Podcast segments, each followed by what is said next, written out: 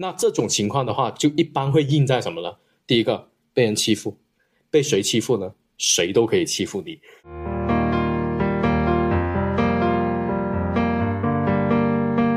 那我个人会认为有个最好的方法，就换头像，微信头像去更换一下啊，换你的微信头像，换你的手机屏幕。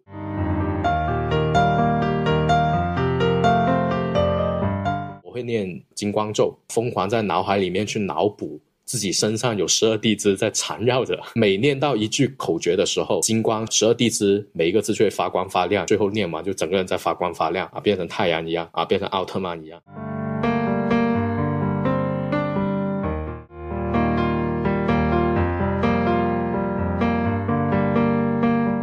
Hello，你好呀，欢迎收听《玄门有你》，科学搞玄，我是伊曼。我是十三，你今天心情怎么样？非常棒。什么鬼？为什么要看这个东西？是因为太久没有录节目了是吗？所以你要 warm up 的找状态吗？我们已经半个多月没有录了。办法，有些人顾着去玩啊，然后又不学习啊，对吧？然后整天飞来飞去啊，怪得了谁？哎呀，五一呢？这可是五一呢！啊，我五一也就在家里面天天学习啊。呃，五一放假我就出去了村里面去看风水啊。省钱省力。对，不用花钱。我现在告诉你，我现在去一个城市里面旅游的话，最最好的方法就是去看这个城市的风水，我都不用去逛什么万达。好的，好的。等你过段时间找到女朋友，我们再来聊一聊这个消遣方式。就我就啊带女朋友去看风水。我今天下班的时候，我还挺开心的，因为我下班之前写了一篇稿子，这一篇稿子从昨天下午就开始想，然后到今天找了很多的资料，改了很多遍，在临下班一小时之前，突然间换了一个思路。三十分钟就写完了，所以我觉得我自己今天真的特别的天才。为什么讲这个事情啊？因为我上周刚刚发生了一件对我来说还是比较难受的事情。上周是五一收假回来之后的第一周，周四上班就非常忙，突然间收到通知说，哎，明天要述职。就我入职已经三年了，可是我之前一直是没有做过这件事情的，各种原因啊，反正就我没有做过这件事情。好，周五那天我就干了一天的 PPT，最后的结果呢，就是就被大老板说哭了。从开始默默的流眼泪，然后到回家路上哭出声音，回到家之后就是崩溃，我只能哭着给你打电话。哎，吓死我了！真的，深夜的时候一个少女哭着过来打电话，这个事情真的是 没有到深夜有点阴影。八点钟而已嘛。我十点钟睡觉的，哦，好嘛，对你来说是深夜。其实就是这件事情对于我来说，就是可能是我职业生涯上我第一次被大老板这么说，就很少被人批评。大老板其实也没有说我什么了，大概的内容就是说我说不努力，他在我的身上不是，嗯，不是这个，看不到未来。你有毒。他的意思就是说，三年了，在我的身上没有看到我应该有的成长，说我身上应该有的一些大局观，我应该成长成一个让事情发生的人，而不是做一个等待事情发生的人。当然，他那天其实说了很多，我的内心就非常的矛盾又复杂。我一方面我特别的委屈，你知道吗？就我觉得我每一年都有很大的成长啊。另一方面，我心里面又觉得，哦，老板说的太对了，这就是我，这就是这。哭着不想承认自己的弱鸡。我内心无力反驳，然后我自己也很羞愧。老板说的太对了。老板说完好长一段时间，他说完之后，他会很认真的看着我，期待我给一些回应。但是我当时我已经说不出话了，你还想我怎么样？我当时我已经说不出话了。就是一件这样的事情，这件事情已经过去五天了。嗯，然后呢？在前两天的时候，我还是非常崩溃的，甚至至少说在昨天下班之前，我还是很崩溃的。可是到了今天，我突然觉得，哎，我好像又好了。主要就是周末吃的比较好了一点。不不不，我周末去了趟白云观，非常虔诚的上了香，哦，对哦，然后加了个道士哥哥的微信哦。很帅，很帅，很帅。讲这个故事呢，就是想聊一聊，对于打工人来说，遇到了很多情绪波动的时候，我觉得不单单只是说被领导批评啊，甚至还有很多别的场景，比如被客户或者被合作的同事之类的，嗯，肯定会有很多的时候情绪是非常波动的，又非常低落、沮丧等等的一些负能量的时刻。那会不会有一些什么样的方式能够让我们尽快的从波动的情绪里面？过渡到更为平稳的情绪里，再继续积极向上的生活。这种事情不应该问心理医生吗？为什么要放在我们这个搞玄的节目里面去讨论这个事情？跟心理医生还没到这样的高度吧？啊，就类似那个板块嘛，就那种呃心理咨询也好，疗愈对，或者说治愈的聊天之类的那种。可是这个事情它不是一直持续的呀，它是一个突然间出现的。就如果说面对这种事情要用。我们这种角度去考虑判断的话，其实我会觉得是你的情绪在非常波动，或者突然某一个时间很波动的话，让我觉得是你卡到了世界的一个 bug 啊！这这是我最近经常会跟朋友聊起的一个词语，就是卡到了这个世界的 bug 是什么回事呢？就我有一个朋友，他是做电商的，然后呢，他会跟我讲说，经常性会感受到某一天某一个小时里面本来是没有人找的，然后突然间那一个小时里面。就很多客户下单，下的还是同一款产品的单，五湖四海的客户就在那一个时间段里面就疯狂下同一个呃那个产品的那个订单。我自己也一样，经常会在工作上面本来一整天都在摸鱼很爽，突然间老板对吧一个任务过来，直属领导又一个任务过来，客户又一个任务过来，就好像在那十几分钟或者几十分钟的时间里面，突然间你本来没事情，猛的那些事情就过来了，就我就把这种情况称之为就。你卡到了这个世界的 bug，其实情绪也是被这些事情所影响的而已嘛，啊，对吧？你突然间觉得整个人很烦躁，可能是因为呃工作突然间打断了你原本那个摸鱼的状态，你就觉得啊脑子很烦。所以这种其实它就有点像是你陷入了一个磁场里面，那个磁场是在那一个时间点里面是有问题的啊。我们姑且说那是一个有问题的磁场，或者说那个时候的时间节点本身的磁场跟我们自身。是产生了一个非常冲突、非常矛盾的情况。如果是我自己哈，在面临这种情况的时候的话呢，我个人是有一个习惯的，就是我会念金光咒，疯狂在脑海里面去脑补。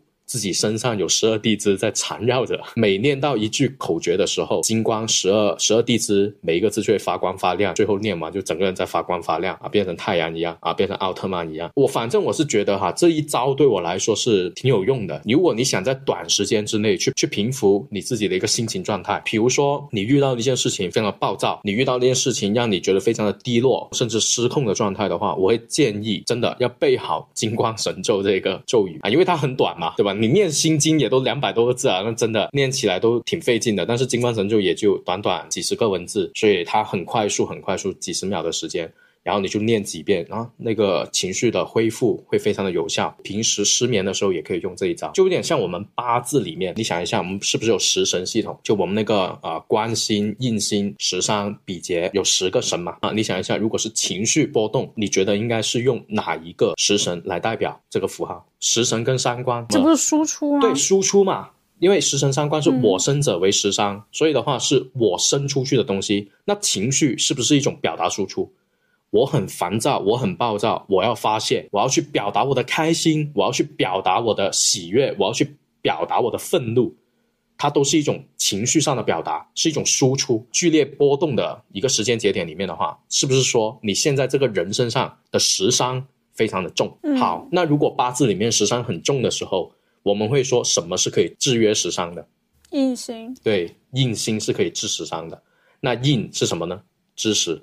读书，或者说，呃，一切能够让你那个思绪、烦恼啊那些东西凌驾在你的个人情绪之上的东西啊，也就是你说的真理也好啊，啊，我们说的一些道德啊或者什么之类那些东西都可以。你如果遇到情绪波动的时候，你念咒语是可以去治你的那个情绪的问题，可以在八字上面用这一个理论。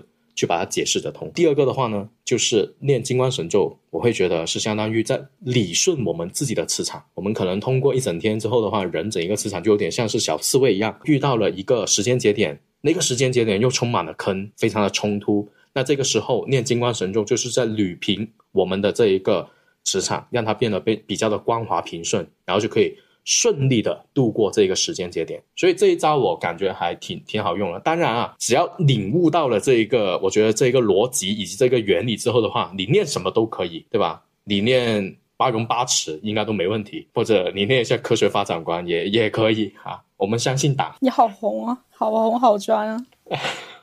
还不是因为，还不是为了节目能活下来。我昨天彻底的把我的房间收拾了一遍。距离我们上一次那个 租房风水这个问题有谈到，你就一直没有打扫过。就是出去很久了嘛，四月底那会儿我就出去了，嗯，一直没有时间弄。搞卫生的时候就放了一晚上的金光咒。就如果是就是一个就是听不认识的人在看到这个场景，应该还挺可怕的吧？就放着一个道教的咒语，然后有个女的在那里一直擦，一直洗厕所，一直洗厕所。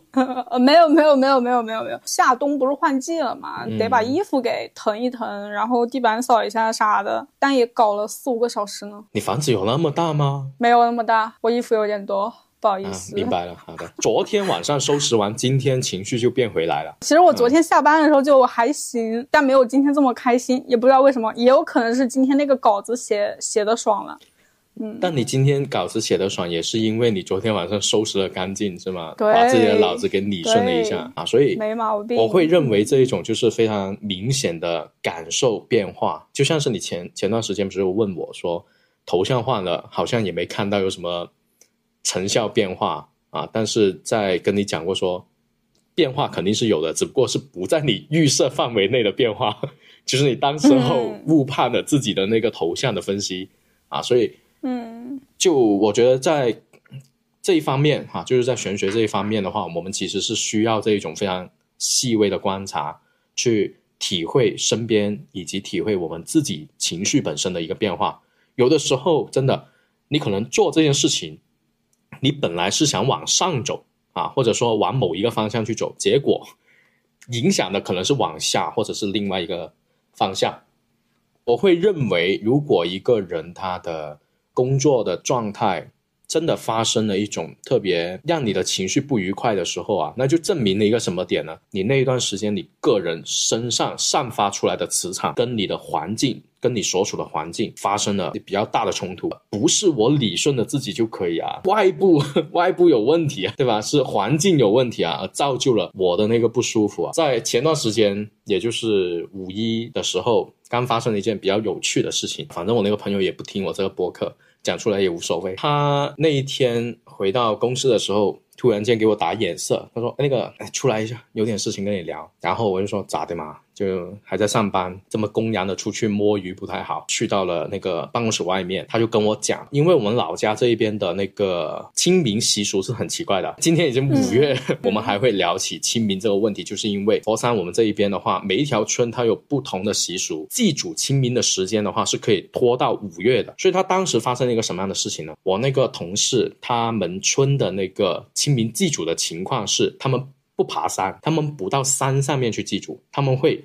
在家里面祭祖，就比如说老爸那一辈有三兄弟，对吧？那每兄弟都有自己的房子，他就会在村里面自己的房子，三兄弟啊，反正就一家人，全部人就啊，就大哥那里拜一下，老二那里拜一下，老三那里再拜一下，先在门外去拜，拜完之后再到室内去拜，就又重新回到老大、老二、老三这样子去拜。他就跟我讲，他说。他们家有个比较奇怪的情，他大伯的那个房子是常年都不邀请人进去的，就包括亲戚本身哈都不会让他们进去的。第一个是因为很昏暗，第二个是因为他大伯家也发生了一些事情，所以就有点不太爱跟别人打交道。他那一天因为啊、清明祭祖，他的一些堂哥堂弟那些的话都要上班。所以就只剩下他去了，就后辈里面就只有他去了，他就负责去拎那些祭品嘛。要到室内去拜祭的时候呢，他本来是想着说站在了那个门口，就等他大伯去接那个盘子，就拿进去就可以了嘛。他就站在门外去等，因为很多年都没进去过。结果不知道那天为什么，他就说他大伯跟他讲了一句：“哎，进来啊，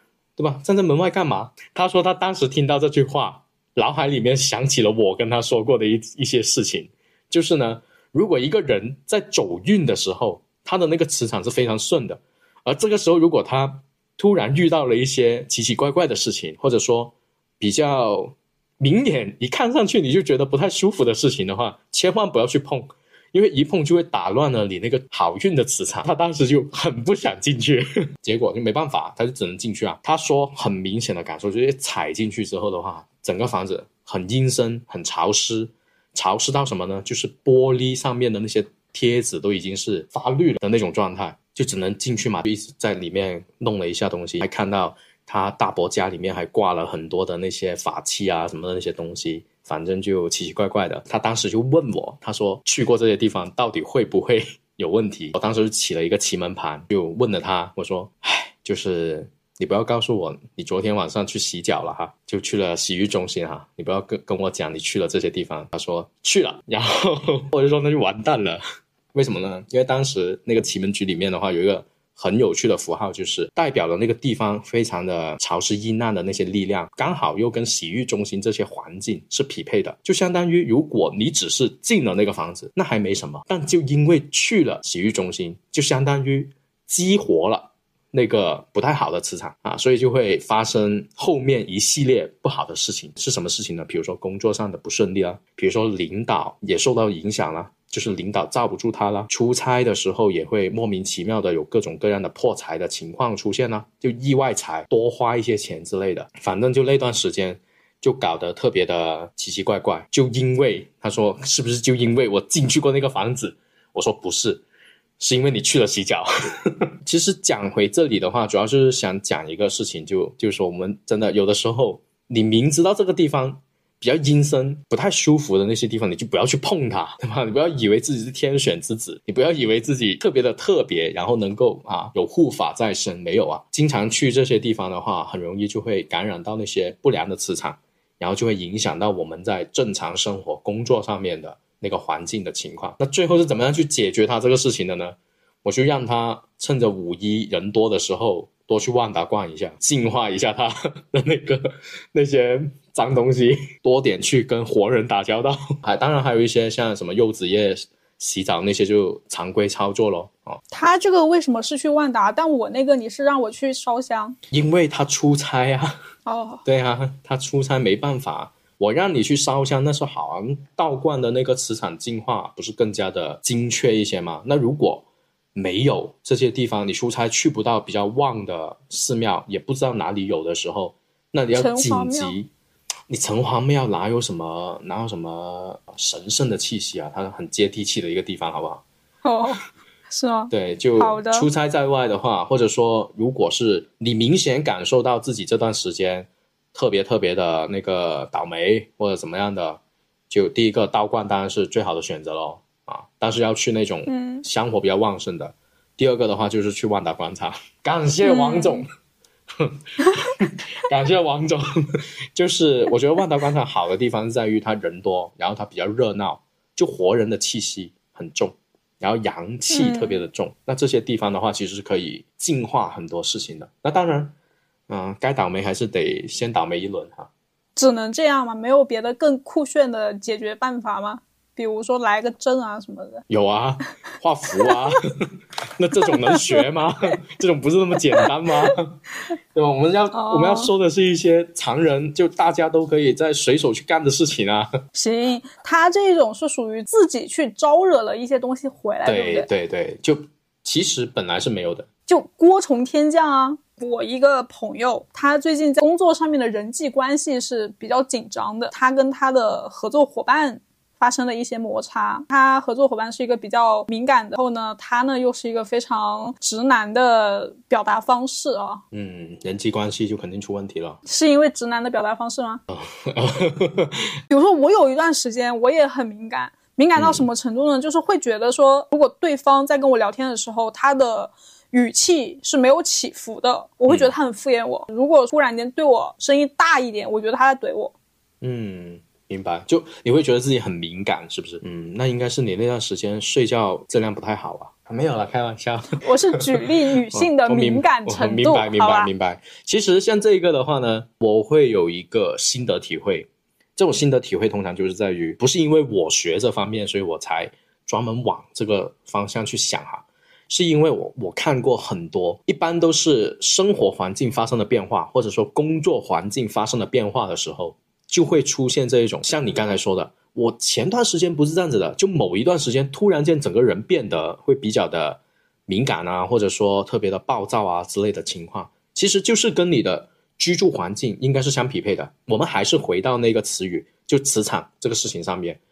本来是一个比较圆滑的人的磁场，为什么突然间会变成一个刺猬呢？肯定是因为他经历过，或者说他所处的那个环境带来了一些不一样的变化，这个变化的磁场就一直一直的对他的自身磁场造成影响，最后就变成了刺猬一样啊，很多刺啊。那这种磁场如果是在房子里面的话，就我们已经提到过很多次了，就是老杨局就是最明显的，就你搬到了一个房子，然后那个房子光线又很昏暗。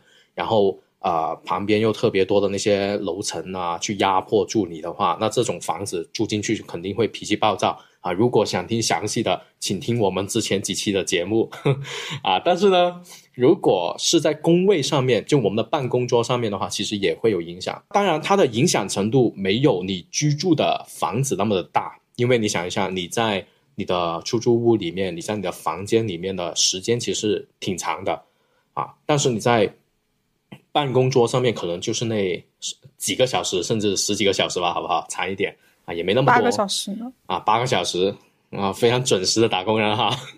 啊，八个小时的时间，那你想一下，在这八个小时的时间里面的话，它同样也是会对我们的磁场会造成一些影响。然后，所以一定要把你的办公台这个位置给收拾干净。这个收拾干净什么呢？还是要符合我们。之前提到的那个市零售局的那个模型，前面朱雀，后面玄武，左青龙，右白虎。如果你的职业、你的岗位是需要去与客户或者与第三方、与甲方去进行一个对接的话呢，有一点是非常重要的哈，就是你的正对方、你的面朝的正前方不能有特别高大的物品啊。我们现在是不是有一些座位怎么样的？这不就是我之前的位置吗？对，就是哦，对，就是你之前的那个，你们的那个办公台是。呃，两张办公台拼接在一起，然后 你就可以看到对面的那个人。然后呢，你对面那位同事又买了特别多那种电脑支架，嗯，啊，又买了特别大的一个那个屏幕，那个屏幕对吧？然后就弄得特别的高。这种高是指什么程度？你人坐起坐在了那个座位之后，腰板挺直了，他的那个电脑屏都还比你的头要高。这种就是压迫，要抬头去望的东西就是压迫。那这种情况的话，就一般会印在什么呢？第一个，被人欺负，被谁欺负呢？谁都可以欺负你，客户可以欺负你，同事可以欺负你，领导可以欺负你啊！这种是一定会出问题的。所以呢，像这一种啊那个座位的情况，就尽量不要去选了啊，尽尽量不要去找这样子的位置。然后第二种是什么情况呢？第二种就是左青龙右白虎的地方。尽量不要有那种柱子啊，因为我们在一些办公的场所里面的话，肯定会经常会发生的是什么？就那种柱子，对吧？顶梁柱子，桌子就靠在它的边上，然后有一些人就会选择干嘛呢？就选择坐在那个边边的位置。好，那这其实还没什么问题。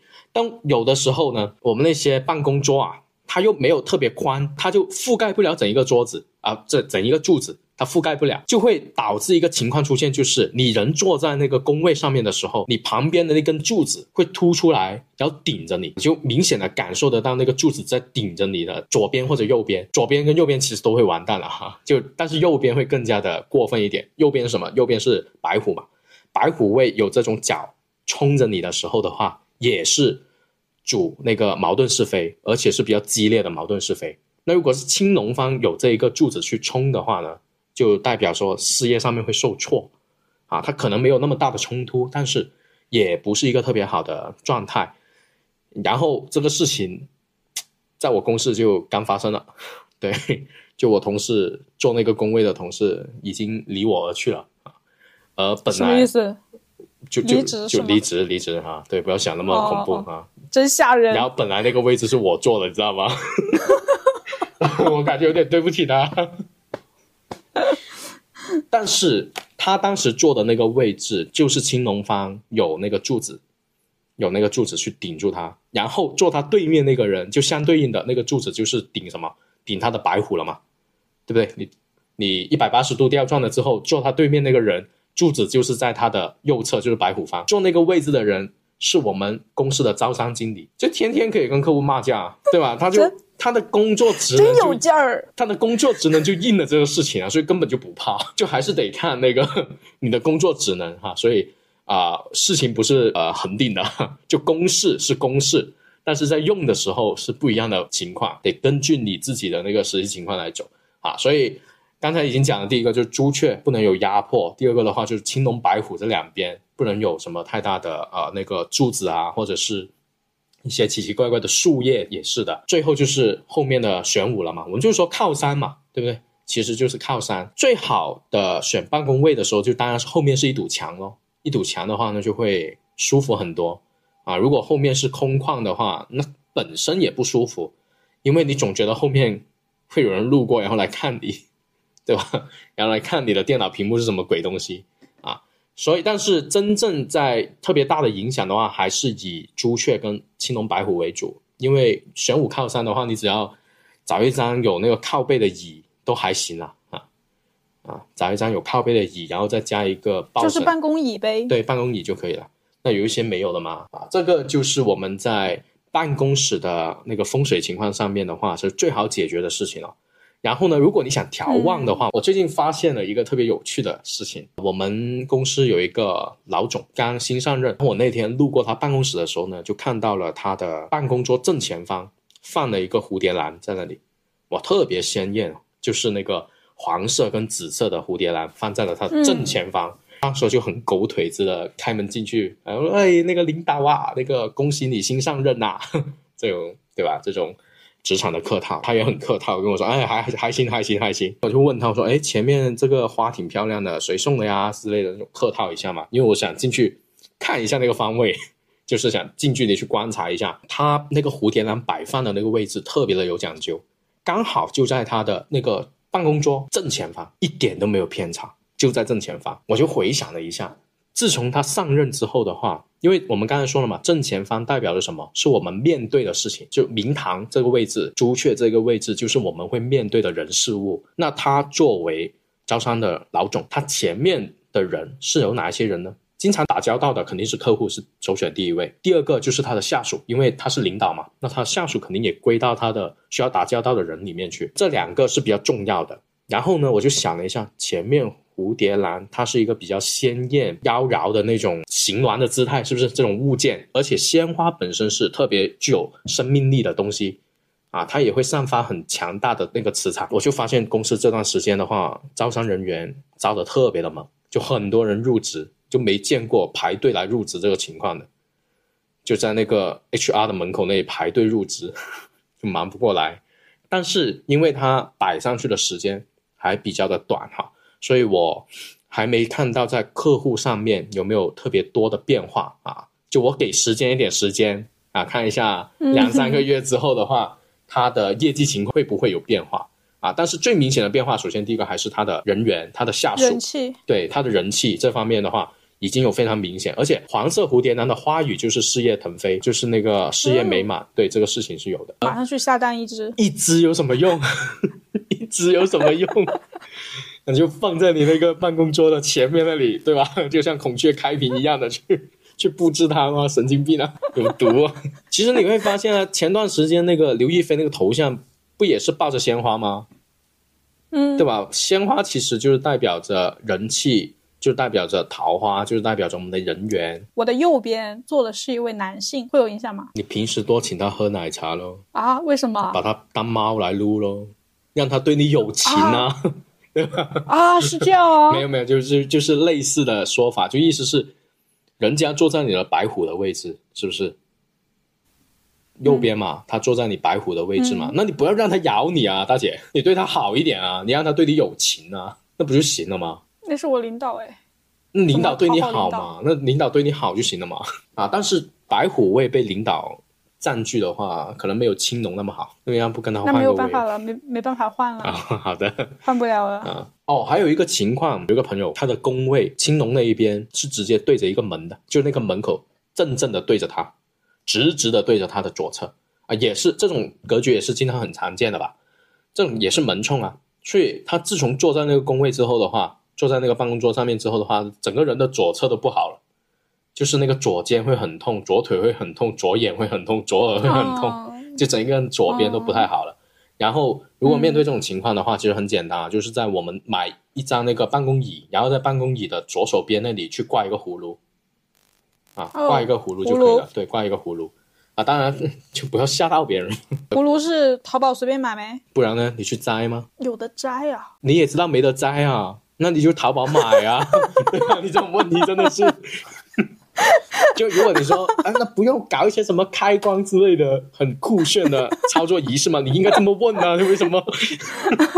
搞错了，再来一遍，需要开就其实还？是还是那句话，还是那句话，如果没有信得过的师傅的话，你不用去买一些什么开不开关的东西，因为你也没有办法去验证有没有弄嘛。嗯，啊，所以你就买回来之后呢，你可以先用洗米水去洗一下那个物件，然后的话再去你呃附近香火比较旺盛的那个寺庙里面去求一些香灰，然后用那些香灰去抹在那个物品上面，也是一个比较好的方式方法啊，也是挺 OK 的。就在你没有开光的这个本事的时候，你可以用这个方法去姑且代替一下，不要觉得抹一次就够了。之前就有人问过，对吧？就有人问过，就开光这个事情有效期得多久？就这种问题，我怎么量化给你回答？那，只能说你觉得它最近有点灰暗了，那就弄一个呗。欢迎加入我们的听友群，群内会不定期的分享节目彩蛋，以及一些关于头像、手机号、住宅风水等相关的命理知识。欢迎添加我的微信，备注小宇宙入群哦。你刚刚讲的就只是说非常重要的几个部分嘛，那有什么东西嗯可以让我变得更好呢？我首先要问一下，你这个变得更好是指什么东西啊？在办公室里面人际关系更好啊，对吧？至少说合作伙伴大家都很开心的合作呀，不要出现那些什么不好的事情啊。然后如果可以的话，让领导更喜欢我一点呀，对不对？其次的话就是这个事业进步啊，嗯，首先哈、就我觉得你说的那一个好听一点，就是希望被包容，就希望自己的亲和力提高，然后被包容。第二个的话，就还是嘛异性缘的问题吧，或者说人气的问题嘛。归根结底，我们生活在这个社会上面的话，与人打交道这个事情还是比较重要的。如果想人气或者说人缘啊这一方面的磁场上面变得好的话，我个人有一个非常棒的小方法。不会是天天洗澡吧？嗯，多点笑。天天洗脚这个事情，哎，可以，哎，真的可以。你买一个香一点的沐浴露嘛，对吧？你浑身散发着那个芬芳的气息，我觉得这个这也是挺好的磁场。但是呢，真正是能够让我们的那个亲和力，因为你人缘说归根结底，我觉得就是亲和力的问题，就是你整个人让人家感觉得到你是一个很很容易能够靠近的一个人，你的人缘就会变好。那想人缘变好的话，哎，这里是有逻辑的嘛，就有那个玄学原理哈。我们还是要回归学术一点。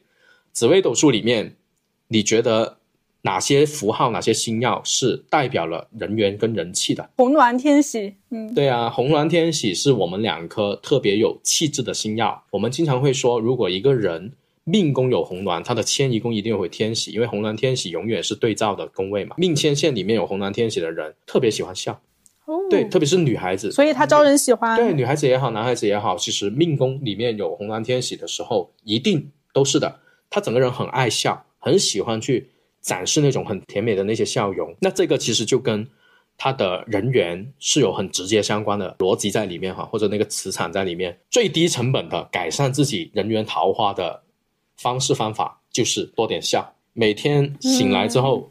刷牙，刷完牙之后给自己甜甜的笑容，这个东西听上去是不是很中二 啊？如果男孩子有福了哈，啊，男孩子们的男听众哈，你们可以上网哈，B 站去搜索什么呢？去搜索那个东京女孩啊，不是那些你们想的老师哈，是东京女孩秀那个一个模特的走秀节目，上面的话有特别多可爱的小姐姐在那里笑，然后我们就可以多点去看。女孩子其实也可以看啊，看这一些视频内容的话，你就可以就潜移默化让自己进入了那个磁场里面去啊。那同样的，你穿衣打扮那些也是的嘛。所以人缘人气，你说归根结底无非就是那些玩意啊。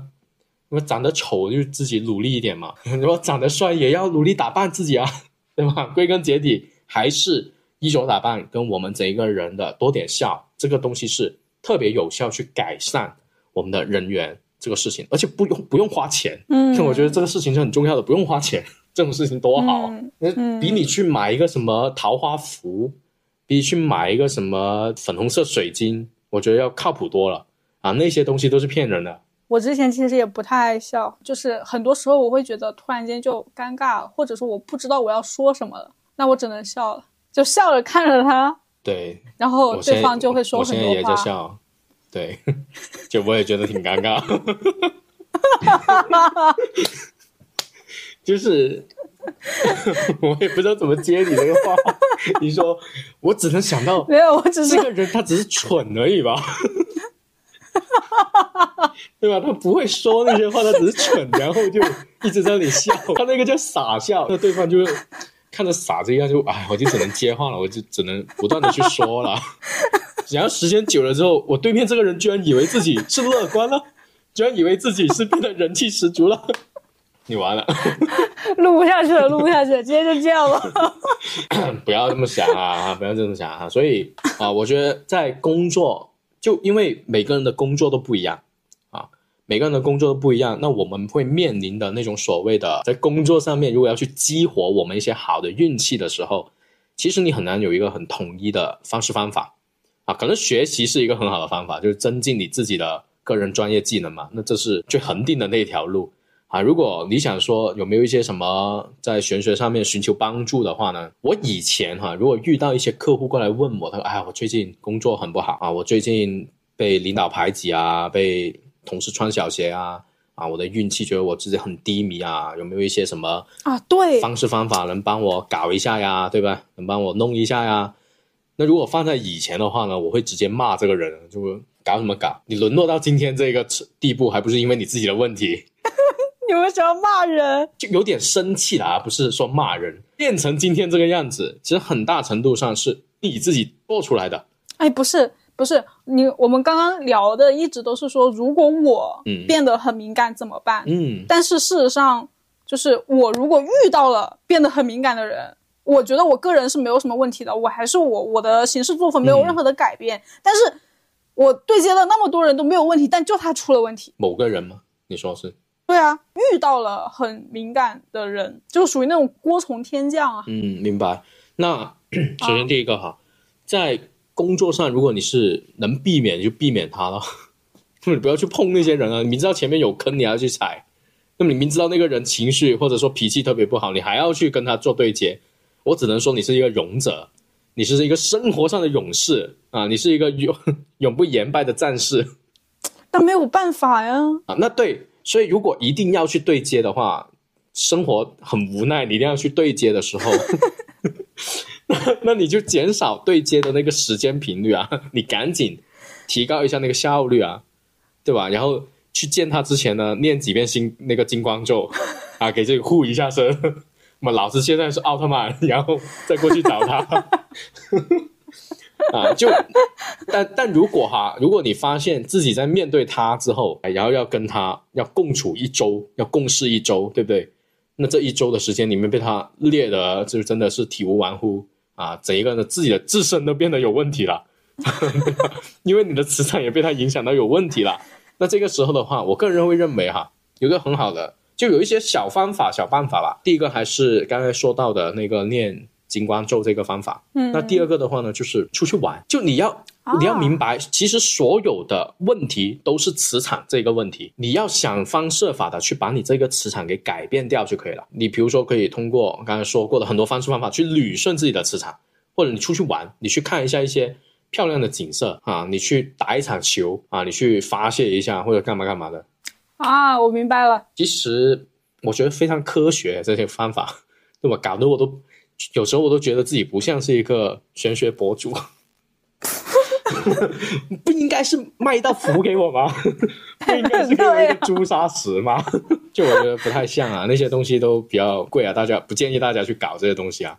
啊，我们有一些很便宜的方式方法，更具有性价比啊。然后还有一个就是，如果有一段时间你发现自己情绪已经越来越不对劲的时候，你很想做出改变，那我个人会认为有个最好的方法就换头像，微信头像去更换一下。啊，换你的微信头像，换你的手机屏幕，换掉你的手机壳都可以啊，这是一个非常好的方法。这三样东西都是对我们人自身的那个磁场影响是非常巨大的。手机不离身，对吧？微信头像就是第二个你啊，所以微信头像，如果你想自己的情绪变得平静下来，你想变得特别像老干部，特别像和尚的话，那我会非常建议你使用跟我类似的头像，就蓝天白云啊，非常的棒。但是呢，你不要选那种乌云啊，我告诉你，啊，也不要选那种云彩是特别的奇形怪状的那种啊，你就选那些蓝天非常的简单的，上方天部这个位置特别的简单，就是一片蓝天，然后几朵云飘在那里也行也可以哈，就尽量不要选奇形怪状、特别这里一块那里一块的那种云就可以了。换了这个头像的话呢，你的那个负能量不是特别重的话，我认为。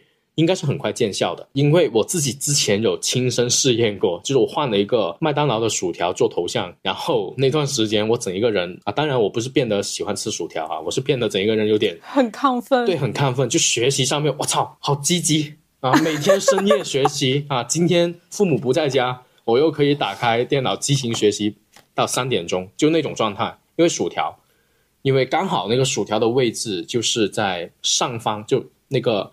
正方形的上方就是那一根根、一根一根一根的薯条，然后还特别的凌乱，所以就思绪很凌乱。所以当时候那段时间的学习，真的，我每一天都感觉自己是接受了新的资讯，每一天都陷入了那个学海里面去溺水。后来我就把那个头像给换了那个蓝天白云之后的话，我就发现哇，我现在就是学霸，天空一样的思想的情怀啊，都已经这这种话应该让我来说嘛？你为什么可以自夸呢？啊，没有，不好意思哈，你自己也换过头像，你也有非常。深刻的感受吧，要不来分享一下？我之前一直是用我自己本人的头像，对，然后就活得不好嘛。哎，你正常一点好吗？我觉得我的面相还可以。好好的，然后呢？主要是那张头像不太好。嗯，对，那张头像是是女性居青龙位，就居左，这个象意就是就女性比较好强嘛，就会做很多为难自己的事情哈，就比如说什么拼搏事业啊，很辛苦的赚钱啊。什么什么的，居然会去想这些事情，真的是。这不是重点，重点是重点是那个头像就是印黑白颠倒，颈椎有问题，确实颈椎不太好，身体也不太好啊。然后天天熬夜，过完年就换了刘亦菲的那个头像，换了那个头像最大的、最大、最明显的一个改变就是，突然很多人加我微信，你明白吗？就是，就我有很多群，我有很多群，之前的话几乎是。没什么人加我微信的，嗯，换了那个头像之后，我觉得就非常奇怪。然后加过来的人大部分都是男生，然后都是很奇奇怪怪的男生，就就那种奇奇怪怪干嘛？他喜欢奥特曼吗？就比如说卖课程的啦，或者说是。跟跟营销有关，可能是些销售，或者说出去打个剧本，在剧本的群里边，突然来个人加我说喊我一起去拼个车什么什么的，你不觉得很奇怪吗？就很奇怪啊。对，后来呢，那个头像他立桃花，但是又不立桃花嘛。立桃花是因为他人缘能旺，但是来不到好的。不能说来不到好的，是你会挑花眼嘛？就是。就是不稳定吗？我跟你讲哈，我当时做过实验哈，你不是换了那个头像吗？我当时在江苏出差，我就让那个店长的女儿拍了一个类似动作，就跟着学刘亦菲嘛，拿着一捧花拍了一个类似的动作，然后我就让那个店长换了他女儿这个头像，就换了那张照片，然后就你们在用刘亦菲，他用他的女儿，但是姿势是一样的，一模一样。他那段时间，我当时跟他说，你要小心一下你的。异性缘哦，就因为他是男生嘛，然后他换了那个头像之后的话，你想一下，都已经是一个已婚男人，都已经用自己的女儿来做头像了，他居然还能够在事业上面有特别多的异性给他带来客户、该客户的信息，而且直接推一推，他那天晚上直接发微信给我，他说这个头像打死我也不换。我说干嘛？说刚才有个女设计师给我推了三十个客户，哇，就三十个客户的那种电话信息啊！对不起，是我的基础薄弱了。嗯，我要去发展一下我自己的事业，然后把它用回来。就你不要用刘亦菲嘛，你用你自己嘛。我要用我自己。对，还有一个就是普通人最好不要用明星的照片当头像，因为相当于是你在旺他的运势嘛。嗯，是啊，所以当时就做了这个实验之后的话，我就发现，嗯，鲜花配女性这样子的一个元素，其实在磁场上面还是有非常明显的改变的。反正他那段时间也确实人缘特别的旺。就而且给他带单的全都是女孩子，给他客户资源全是女生，就没有男的。嗯，但是他每天晚上出去应酬都是老板带他出去应酬都是男的，就跟男的设计师聊天。嗯，就每次吃完饭之后就都没有下文，就是说 每天花那一两千块钱去吃那顿饭，去做那种社交应酬，还不如让你女儿后多拍几张照片。有道理，有道理。啊，所以我觉得对打工人来说，嗯，微信头像是一个挺好的手段。当然，前提是你得知道你的需求是什么。如果你是一个业务岗的，你需要去拓展你的人脉、你的人气的话，那啊，刘亦菲那个头像可以值得参考，你可以试试一下啊。然后，如果你是一个学生党，你是一个啊想考研的人员的话，其实我觉得考研的人员的头像有一个比较，或者说你要考试考证之类的吧，它有一个比较大的特别，就是那个头像会透露出浓浓的孤独感，嗯，对，那种很。很强烈走在一条孤独的路上，对，不是不是孤独路上，是那种什么呢？就比如说，有点像是微信开屏的那个，看着一个地球，然后一个人影，就一个小人站在那里的那种，啊，那种的话就很孤独。就为什么呢？因为你考研、考公这条路，你是要很花你的精力，对自己靠自己，都是自己的那条路这样子走上去，所以。啊，这是根据你的需求来去选择你的头像，同样的也是能够在我们工作上面来激活一部分的那个运气来给你帮助吧，我觉得是可以这样子理解的。嗯，啊，但是要注意一下哈，人的生活不是只有工作的啊，所以呢，没有百分之一百完美的头像可以是事业跟生活都两全其美哈，所以得有取舍啊。所以对于打工人来说，我们今天。啊，其实还是给了很多的我们个人用过的一些方式方法哈，还是觉得来做一个小小的总结嘛。啊，第一个呢，就是情绪波动的时候，第一点啊，工欲善其事，首先不要发脾气，我们就可以去念一下金光咒啊。如果不知道金光咒是什么的话，自己去搜一下啊。成年人靠自己。第二个就是在办公室的座位上面去选择的时候，如果你有的选择。明堂朱雀的地方不要有高压的物品，左青龙右白虎不要有那个冲着你的脚或者是那些门这样子的情况。那到最后就是，如果你长时间觉得自己陷入了一个停滞不前，或者说是一个没什么变化的生活状态里面的话，你可以换一个头像，或者换一个你的手机屏幕，换一个你的手机壳啊。我师傅跟我讲过讲过一番话，我觉得特别有道理。他说：“人之所以会陷入瓶颈期，是因为他没有找到另一个角度去看问题。”啊，当时我听到这句话的话，我是很很深刻的。这句话对我的影响，他可能只是在讲解学习上面，你要寻找一个新的角度去看待问题。但在我们的生活上面，不也是一样同样的道理吗？如果你觉得你的生活，哎，我的事业、我的工作，好像陷入了一个无休止的循环状态里面。我找不到一个更好的方法了，那这个时候的话，不妨换一个角度啊！如果你想象不到怎么换的话，先换头像嘛，给自己带来一个全新的思维的时候，可能就会有一些不一样的感受了。还有就是，如果你遇到了不好的磁场啊，少点去洗脚哈，对吧？遇到了一些不好的磁场，去去了一些不该去的场所的时候啊，记得尽快的去净化一下自己本身的能量场，就是去寺庙里面。或者说是去那个万达里面啊，去多点逛一下，那就会给我们的自身的磁场给捋顺它，给它带来一个比较这方面的去一个发展吧。嗯，总结一下我在这件事情发生之后的一些心得体会。我在那件事情发生的那天晚上，不是哭着给你打电话吗？我觉得我的情绪是得到了很大的一个发泄。除了你之外，当天我其实还。跟别的人也打了电话，嗯，我们都很辛苦。朋友还是很能够帮助到自己去稳定这个情绪的，理清你的思路，以及说给到一些你看不到的视角，这是一个好好的睡一觉。哦，好的。去了一趟白云观嘛，非常虔诚的，就是我从来没有这么认真的去烧过香。前殿左右其实都有去拜，用十三老师教的那一套仪式，非常认真的祈祷。还有没有跟道士哥哥聊天吗？有啊，有啊，然后很开心。当我的姐妹还在跟帅哥要微信的时候，我不一样。我找的是帅气的道士哥哥，对，去玷污人家出家人，你真的是人家那个修仙路上那个绊脚石。你不要这么说好不好？我们是道友。然后另外的话，就是去吃一顿你很喜欢吃的菜。我那一天花了九百多，破财啊！因为食神生财。花钱，花钱也是一种方式，对吧？你要让你的，你要让你的情绪时伤有一个发泄出去的东西。你要不你就制止它，你要不你就让它泄耗掉，那不是说花钱哦。然后另外的话，就是那天晚上我大约走了个一万步，就是运动嘛。其次呢，就是昨天晚上认真的搞了卫生，听着金光咒搞卫生，搞各种收纳。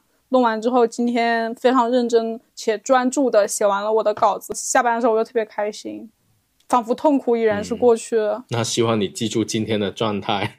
嗯，哎呀，情绪是反复的嘛，人都是反复经历打磨，对，需要反复修行。也对，其实就是不断的在反复的时候，那我们现在是找了一个方式方法，以后你在面对这种情况的时候，就可以知道怎么样去解决或者怎么样去应付了。你不会陷入一个比较无力的状态里面哦，不知所措，对吧？啊，领导骂我，我应该怎么去回击他？或者说我情绪在崩溃的时候，我怎么样去克服、克制这样的情绪？其实啊，就你能意识到说情绪是反复的，就知道这些刚才我们提过的所有的方式方法，它不是帮你去避开这些事情的发生，不可能嘛，不可能避开得到。而是这些事情发生的时候，我们能用一个什么样的方式方法更有效的去解决它？啊，这是这是今天的一个节目内容，希望能够给到大家的一个帮助。好的，那我们今天就先到这里啦，拜拜，拜拜。